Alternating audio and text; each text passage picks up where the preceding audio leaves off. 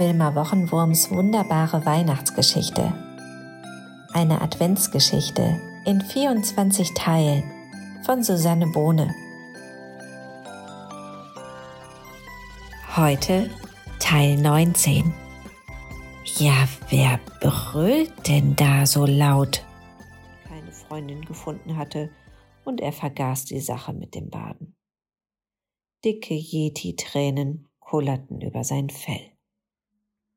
Hier ist doch jemand, du bist nicht allein, piepste es da sehr laut, und das Mäuschen, das Lina hieß, kletterte vom linken Yeti-Hörnchen auf einen Felsvorsprung, wickelte ihr Schwänzchen um einen Stein und seilte sich ab. Mitten vor die Nase des Yeti.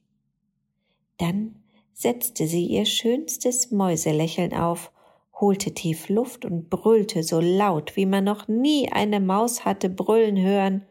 Hallo! Was der Yeti wohl zu Lina Maus sagt, das erfahrt ihr morgen im nächsten Teil.